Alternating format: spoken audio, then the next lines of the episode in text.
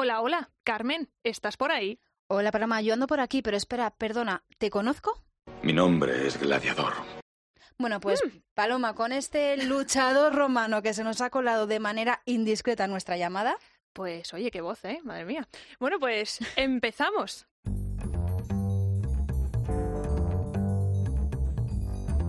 Invitadas indiscretas con Carmen Ibáñez y Paloma Paulero.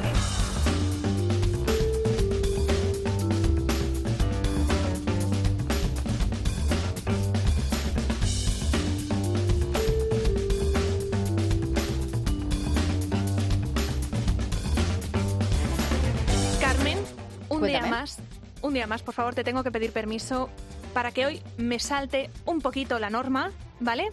tú saltando de las normas siempre, Paloma. siempre, ¿Qué, qué voy a hacer pero te contigo? pido permiso. Ser ilegal que eres. Pero yo te pido permiso en directo, nunca te aviso antes de que me lo voy a saltar. Pero es que quiero que escuchemos esto para introducir el tema de este quinto capítulo.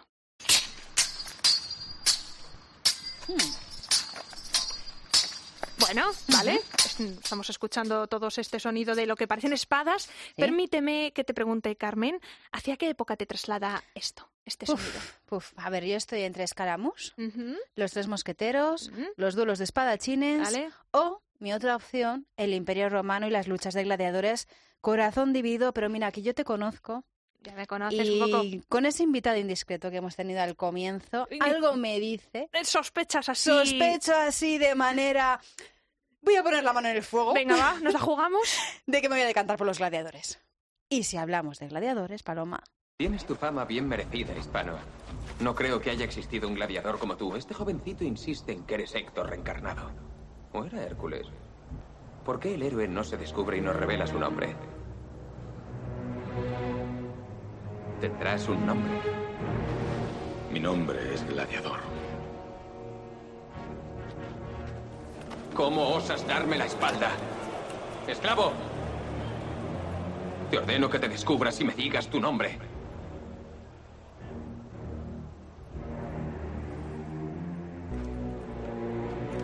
Me llamo Máximo Décimo Meridio, comandante de los ejércitos del norte, general de las legiones Félix, leal servidor del verdadero emperador Marco Aurelio, padre de un hijo asesinado, marido de una mujer asesinada, y alcanzaré mi venganza en esta vida o en la otra. Tengo que decir, Paloma, que ha sido impresionante, pero impresionante, verte recitar el monólogo de Russell Crowe. Es que me pone los pelos de punta. Estábamos Mila y yo impresionadas. Ay. Es que te lo sabías completamente. Luego vamos. os lo recito otra vez. Por favor. Vale, luego por os lo recito otra vez. Pero con tonito gladiator, ¿eh? También, que no, no mola. Yo no puedo ser, creo que es Jordi Boisaderas el que dobla a Russell Crowe, pero madre mía, qué, qué voz, qué momento. Bueno, pocas cosas nuevas podemos decir de esta superproducción de Hollywood del año 2000. No ha llovido ni nada. La dirigió Ridley Scott, protagonizada por Russell Crowe y un jovencísimo Joaquín Phoenix. Y una música maravillosa de nuestro inconfundible favorito. Hans Zimmer Vamos, ahí está. es una de las bandas sonoras más reconocibles del cine reciente, seguramente. Bueno, nosotras queremos saber un poco más sobre ellos y sobre ellas, los gladiadores y las gladiadoras. Porque, ojo, Existían, había ¿eh? mujeres gladiadoras. Otra cosa es que, bueno, no se haya hablado mucho de ellas. Mira, en Gladiator salen. Hay, Sí. ¿Hay alguna mujer gladiadora en, en una escena de estas en una de... escena del Coliseo? ¿Hay alguna mujer gladiadora? Y yo fíjate cómo es la vida que yo de pequeña pensaba, ¿habría mujeres gladiadoras? No lo entendía muy bien. Ya, bueno, pero es que nosotros, no es por nada, pero en, cuando, en nuestra época del cine Claro. éramos más princesas que guerreras. Efectivamente, y me gustaba, pero es que, bueno, luego te das cuenta de que sí, que realmente eh, existía y está, está eso documentado. Entonces, con esta música tan maravillosa, Carmen, si te parece, vamos a saludar a Hipólito Sanchiz. Él es profesor del grado de Historia del Arte de la Universidad CEU San Pablo. Básicamente, sabe todo sobre estos personajes que tantos guiones ha dado.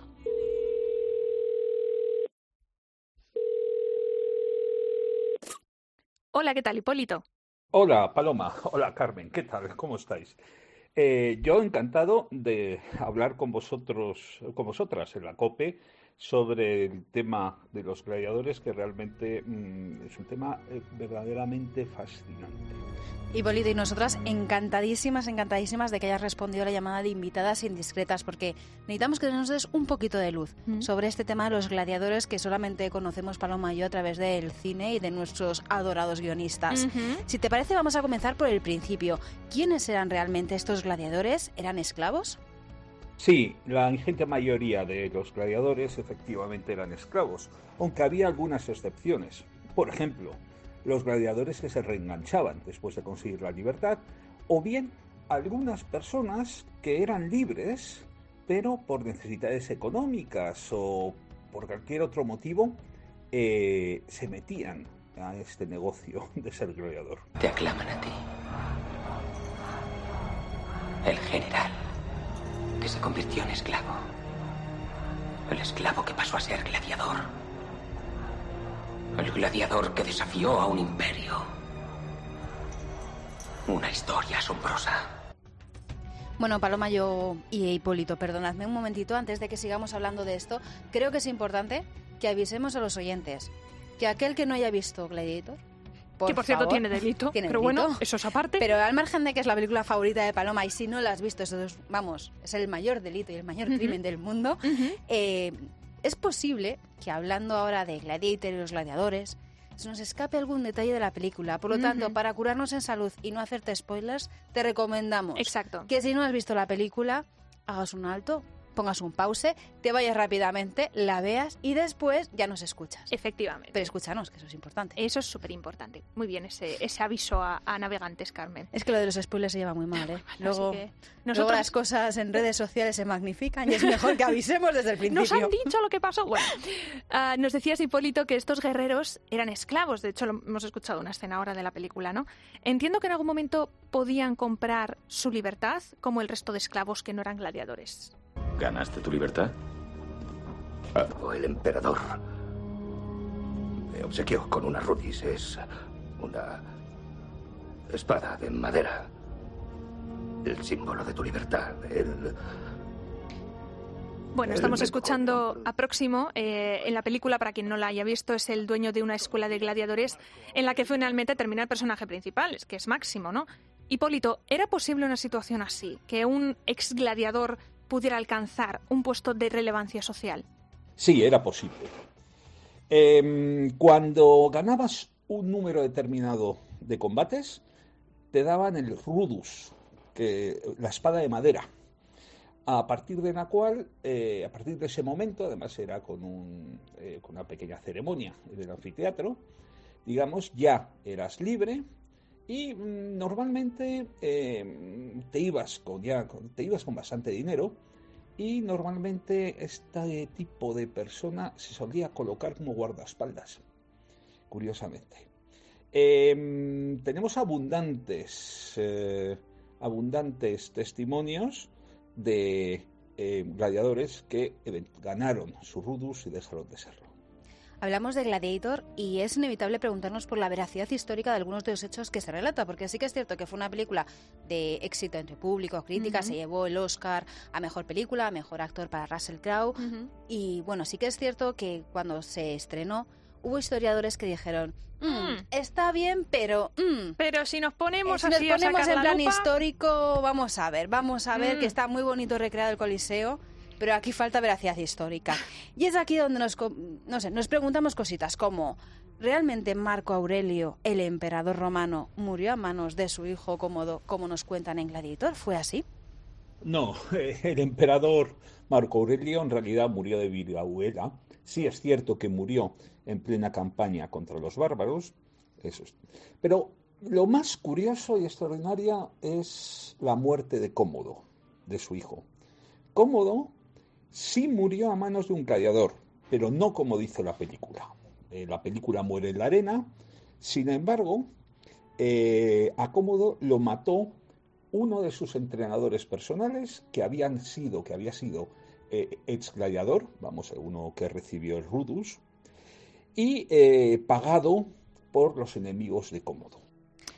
Si es que aquí en Roma tenías que tener un cuidado con los enemigos, Paloma. Es que eras senador, te, descuidabas un poquito y el de al lado te mataba. Eras emperador y tu entrenador te mataba. no sé. Ujú, Mejor ser alguien Sí, así. ¿no? Había que No sé. tener a los, ¿cómo es ese dicho de ten a tus amigos cerca y a los enemigos aún Más más cerca, cerca? Pues sí. aquí en el caso de Roma Todos es eran que enemigos, todos eran enemigos igual. y todos cerquita porque Qué alguno buen te rollito, mata. qué buen rollito. Oye, a mí lo que se me ha quedado eh, de lo que acaba de contar Hipólito, o sea, que el emperador cómodo frecuentaba la arena con los gladiadores.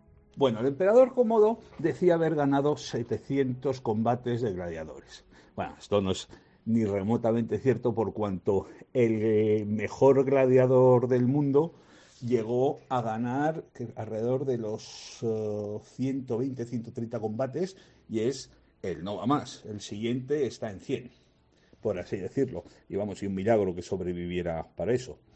Eh, Cómodo se arrojaba a la arena, se arrojaba a la arena con sus armas de gladiador, a, a veces incluso fingiendo ser Hércules, pero obviamente los combates estaban amañados y él luchaba con mejores armas que sus, que sus mm, contrincantes.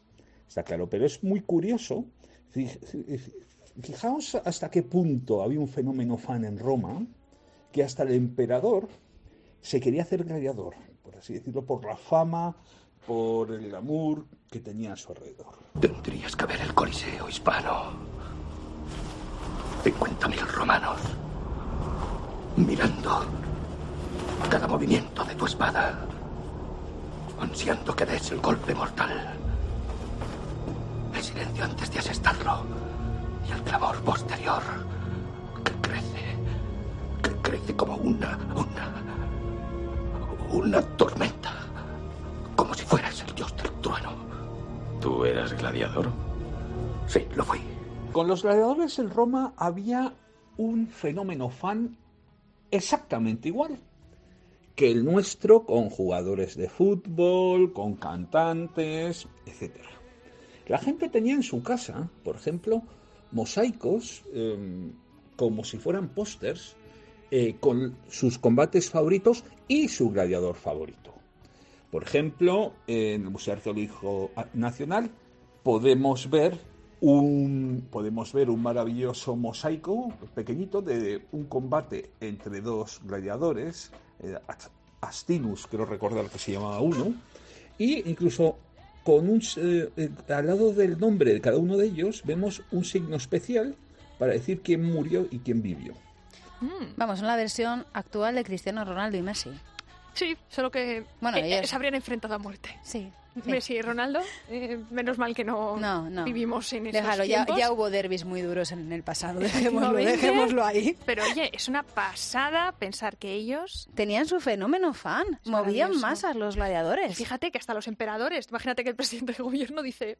Me voy a hacer, voy a jugar al fútbol, voy a hacer delantero, a ver si aquí yo también tengo mis, Sí, mi- sí. mis hordas de fans. ¡Qué Es que maravilla! imagínate lo que movían los gladiadores, que a nosotros es un espectáculo que, claro, en el siglo XXI nos puede parecer imposible o inconcebible. Sí, inmoral Pero claro. incluso, ¿no? Pero... Sí, totalmente. Pero chica, en aquella época, que en la época de Marco Aurelio y Cómodo, estamos en el siglo II después de Cristo, si no me falla la memoria. Sí, puede ser, no me voy a marcar el triple, pero, pero sí. creo que estamos por ahí, por el segundo después de Cristo. eh, esto, esto era la forma que tenían ellos de celebrar grandes eventos. Nos ha cambiado la forma de vestir y cómo nos movemos, pero al final todos buscamos lo mismo y es así, entretenimiento, Entretenimiento y admiración mm, al que lo hace bien. Hace el que lo hace bien, que bueno, en esta época pues eran los gladiadores, ¿Mm? que entiendo, Hipólito, que entre los propios luchadores tendríamos categorías, como tenemos primera y segunda división en el fútbol, por hacer el símil que nos hacías tú, pues aquí entiendo que dentro de los propios gladiadores tendríamos gladiadores de primera y gladiadores de segunda.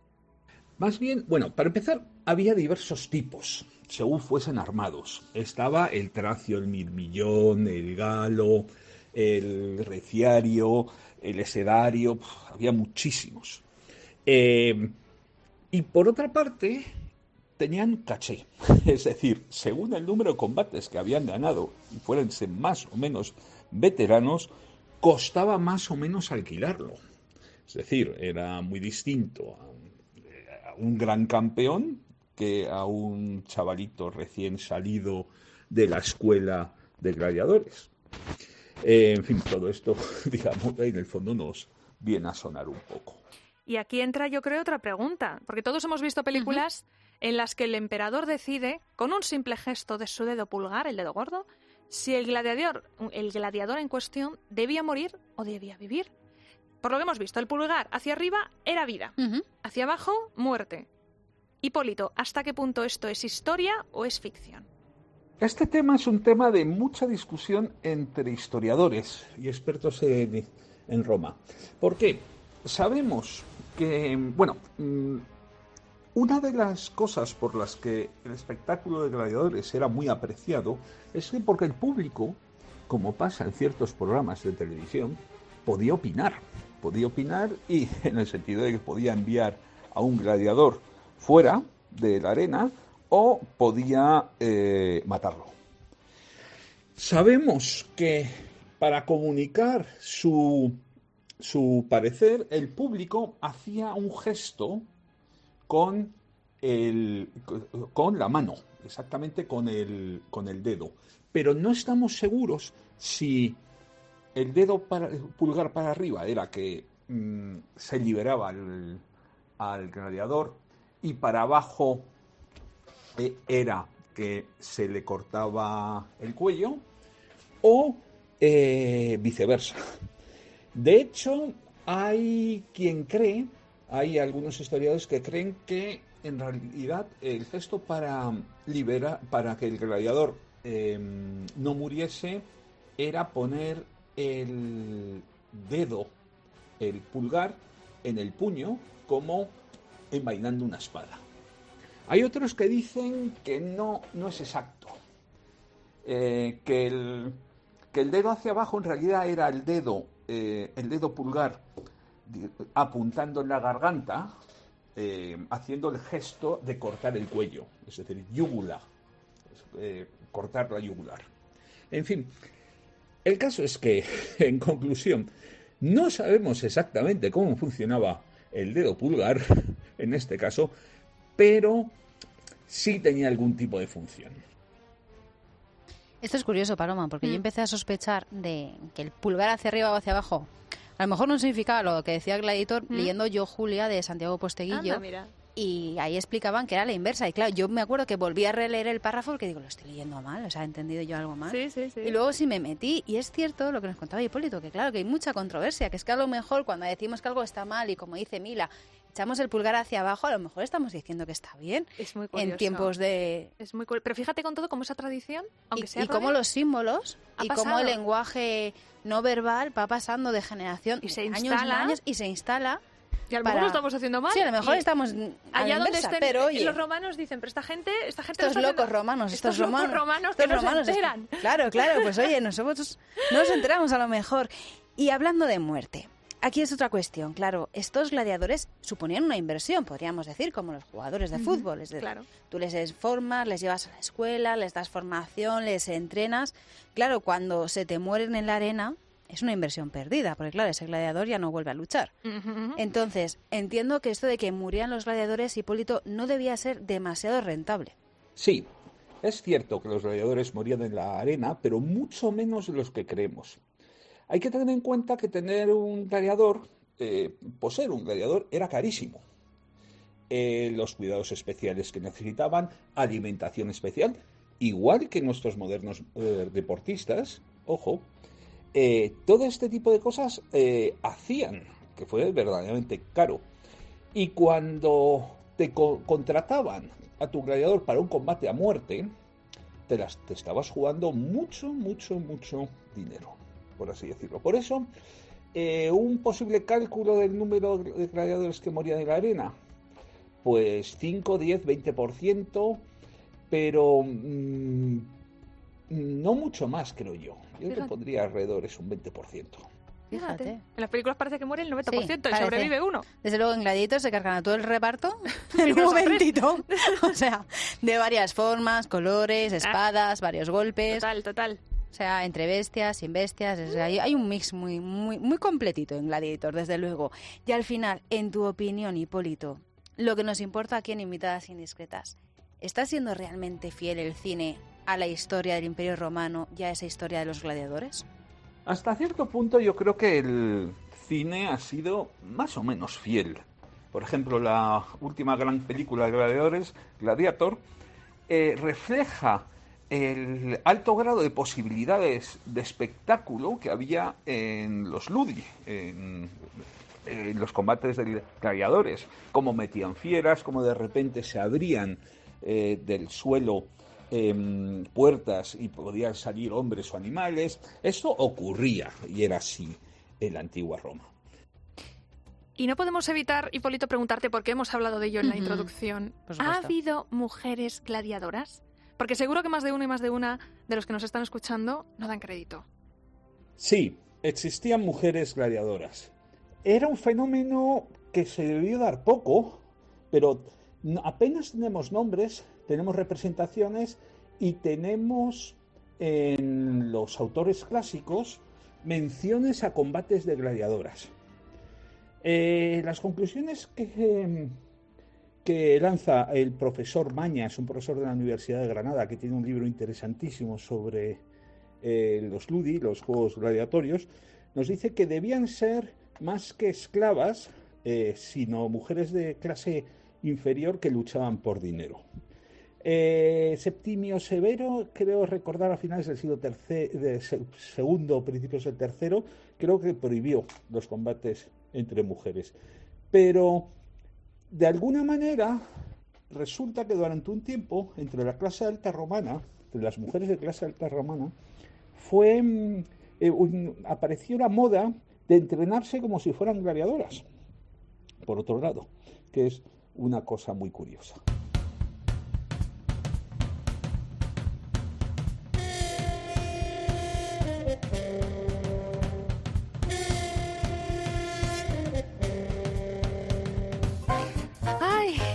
Podríamos decir que es sencillo. Bueno, lo podríamos decir hasta este momento.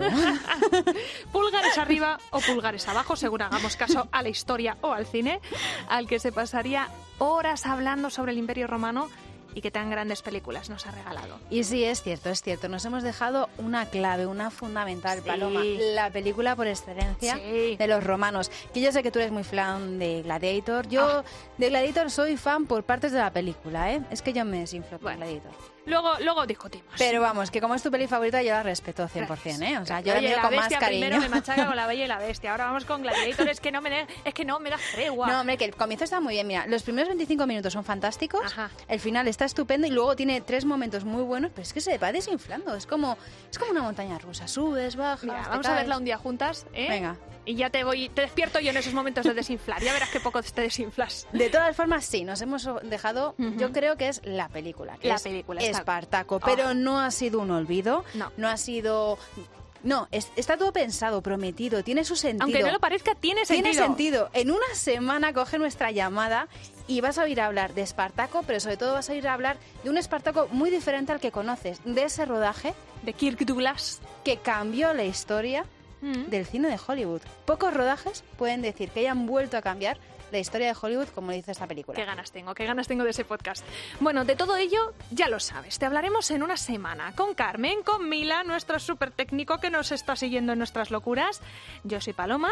Mientras ya lo sabes, sigue disfrutando de las locuras que te inspiran nuestros adorados y queridos guionistas. Ya nosotras ya sabes, nos encuentras siempre, todos los días, a cualquier hora. Fíjate lo que te digo en cope.es, en ebooks y en iTunes, cada siete días, eso sí, con una historia diferente, todos los jueves, intentando dar respuesta a esas ideas locas que nos plantean nuestros adorados guionistas. Buenos días. Buenas tardes. Buenas noches.